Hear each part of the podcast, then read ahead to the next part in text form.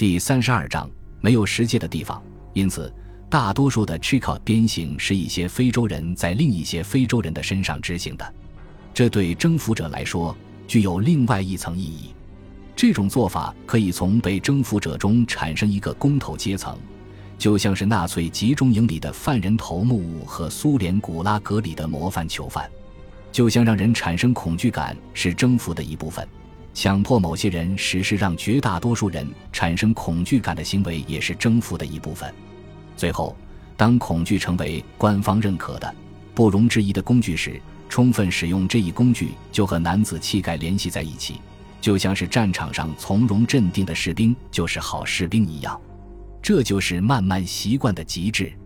举个例子，一个叫乔治斯·布里克斯的基站负责人在日记里描述了1895年一个偷了一支来福枪的男人在他的命令下被绞死的情景：脚架放好了，绳子系得太高，他们将那个黑人抬起来，将套索绕在他的脖子上，绳子扭曲了一会儿，然后砰的一声断了。那个人在地上扭动，一颗子弹从脖子后面打入，问题一下子就解决了。这一次我一点感觉也没有。想起第一次看到用 Chicot 实施鞭刑的时候，我吓得脸色发白。非洲毕竟还是有一些用处。我现在可以像走入一场婚礼一样，走入一片大火中。利奥波德在幅员辽阔的刚果部署的控制框架具有很强的军事性质。毕竟没有军队，你就无法强迫人们离开村子和家人，一连几个星期或几个月去背扛六十五磅重的东西。国王对于在非洲调动他自己的军队乐此不疲，因为在比利时他一直和立法委员相持不下，后者不像他那么热衷于修建坚固的堡垒、增加军费支出以及大规模征兵。自从一八七九至一八八四年派斯坦利去非洲圈地以来。利奥波德就已经开始在非洲使用雇佣军。1888年，他将非洲雇佣军改编成公安军，这是一支专门为这一新国家组建的军队。在接下来的十二年里，这支军队扩大到拥有一万九千名军官和士兵的规模，成为中部非洲实力最强大的军队。19世纪90年代，他消耗了这个国家一半以上的预算。这支军队兼有围剿游击队，充当占领军，担任公司保安部队的职责。他平时以小股守备部队的形式存在，一般由一两个白人军官带领几十个黑人士兵驻守在河岸上。最初的几个军事据点迅速在1900年成长到183个，到1908年时已有313个。公安军忙得不可开交。国王的很多子民属于不服输的好战民族。十几个少数民族组织了大规模的起义，反对利奥波德的统治。亚卡人在一九零六年被镇压之前，抗击白人超过十年。乔克维人的起义坚持了二十年，沉重打击了利奥波德的军队。博阿人和布贾人动员了五千多人，在雨林深处进行了一次游击战，就像是七十年后美国人将“绥靖”一词用于越南战争一样。公安军的围剿活动被官方称为“侦察绥靖”。欧洲人抵达之前的非洲到处是战争和冲突，一如欧洲本土。即使是在利奥波德统治期间，刚果的暴力活动也不局限于殖民者与被殖民者之间，因为在这之前，很多刚果民族之间就有战事，所以公安军往往可以与一个民族结盟来打败另一个。第一个民族迟早会发现自己也被征服了。当发现兵力在广袤的土地上过于分散时，利奥波德的指挥官就会灵活地运用这种结盟方式。尽管如此，还是先进的武器最终确保了战争的胜利，并留下一段由胜利者书写的历史。但是，即使是从以上资料里，我们也可以一瞥那些起义军的果敢。在非常靠南的加丹加地区。桑家族的武士们在酋长穆鲁姆尼阿玛的率领下奋起抗击。虽然政府军拥有大炮，但他的部队进行了激烈的抵抗，杀死一名军官，打伤三个士兵。后来，他们躲进一个名叫 Chamikili 的白垩质山洞。公安军的司令官命令部下在山洞的三个出口处点火，想把他们熏出来。一个星期之后，他派人去劝穆鲁姆尼阿玛投降，但是这位酋长和部下拒绝投降。公安军再次点着了洞口的火，围了山洞三个月。他们后来进去后，发现了一百七十八具尸体。因为害怕留下烈士墓的痕迹，公安军士兵引发了山体滑坡，将查梅提里山洞和穆鲁姆尼亚玛及其部下的遗体掩埋得看不出任何痕迹。另一场起义发生在刚果河大激流下游的商业要道沿线，一个臭名昭著的政府代理人及一个名叫尤金·隆美尔的比利时人，在那里建立了一个基站。为政府招募从马塔迪到斯坦利池塘之间三个礼拜的崎岖道路的脚夫。十九世纪九十年代中期，政府在这条路线上需要五万名脚夫，不像是自己雇佣脚夫并和其议定薪水的新教传教士和一些个体商贩。刚果政府根据利奥波德的相关命令，使用强迫劳动。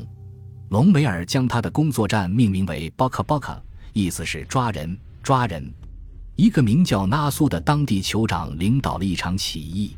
一八九三年十二月五日，他们伏击和杀死了隆美尔，并将他的工作站一把火烧为平地。起义军还放火烧了镇公所，抢劫了附近的两个镇公所，并杀死了这两个镇公所的两个白人官员，打伤了几个白人。但是他们放过了木金班古。这条路上的一名瑞典传教士，纳苏甚至将这条路上被遗弃的一些给养送给他，还将部下从布道所缴获的一些东西还给了他。一位名叫卡尔西奥多·安德森的牧师在写给瑞典其他教友的信中说：“如果国内教区的朋友看了信里或报纸上有关这些地区动乱的消息而担心我们是否安全的话，那么我在这里报个平安。叛军的领袖。”及卡西的内苏酋长告诉我们，他不会伤害我们中的任何人，因为我们的所有表现都证明我们是黑人的朋友。但是，对于政府的人，他发誓不放过他们。任何人了解这里情况的人都不会对此感到意外。这一起义对政府的震动尤其大，因为它完全阻断了通往斯坦利池塘的那条至关重要的运输路线。为了平息这次起义。政府调派了一支由十五名白人军官和二百名黑人士兵组成的部队。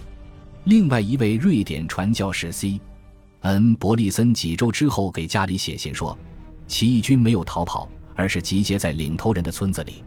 他们在那里拼死苦战，虽然其他人的村子都已化为灰烬。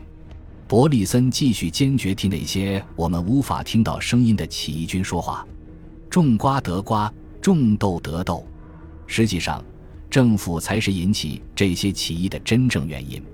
奇怪的是，那些自诩文明人的人以为他们可以任意处置他们的同类，虽然对方的肤色和他们不一样。那些官员中名声最差的，绝对是已故的隆美尔。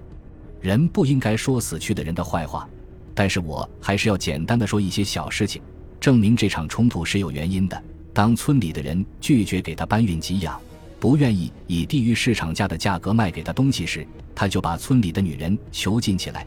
他不顾廉耻地跑到我们布道所来，绑架教会学校的女学生，用非常下流的方式对待他们。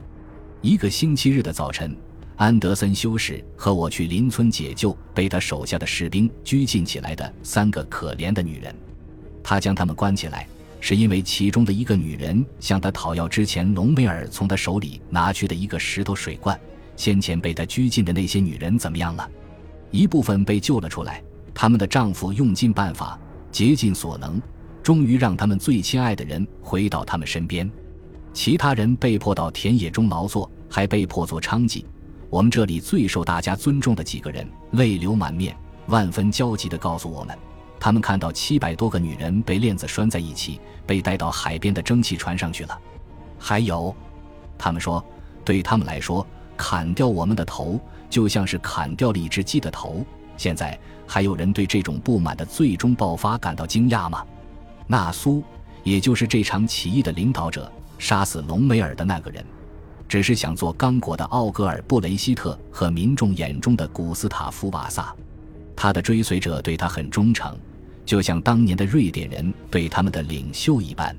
这位传道士将那苏与十五至十六世纪瑞典的两位保卫国家、抵抗外敌的英雄相比较。两个瑞典人都是贵族，他们率领农民起义军反抗残暴的外国国王。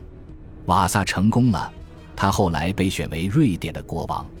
那苏没有那么幸运，他带领他的武士们坚持与国王的公安军作战达八个月之久。虽然敌人几次对他们实施了焦土政策。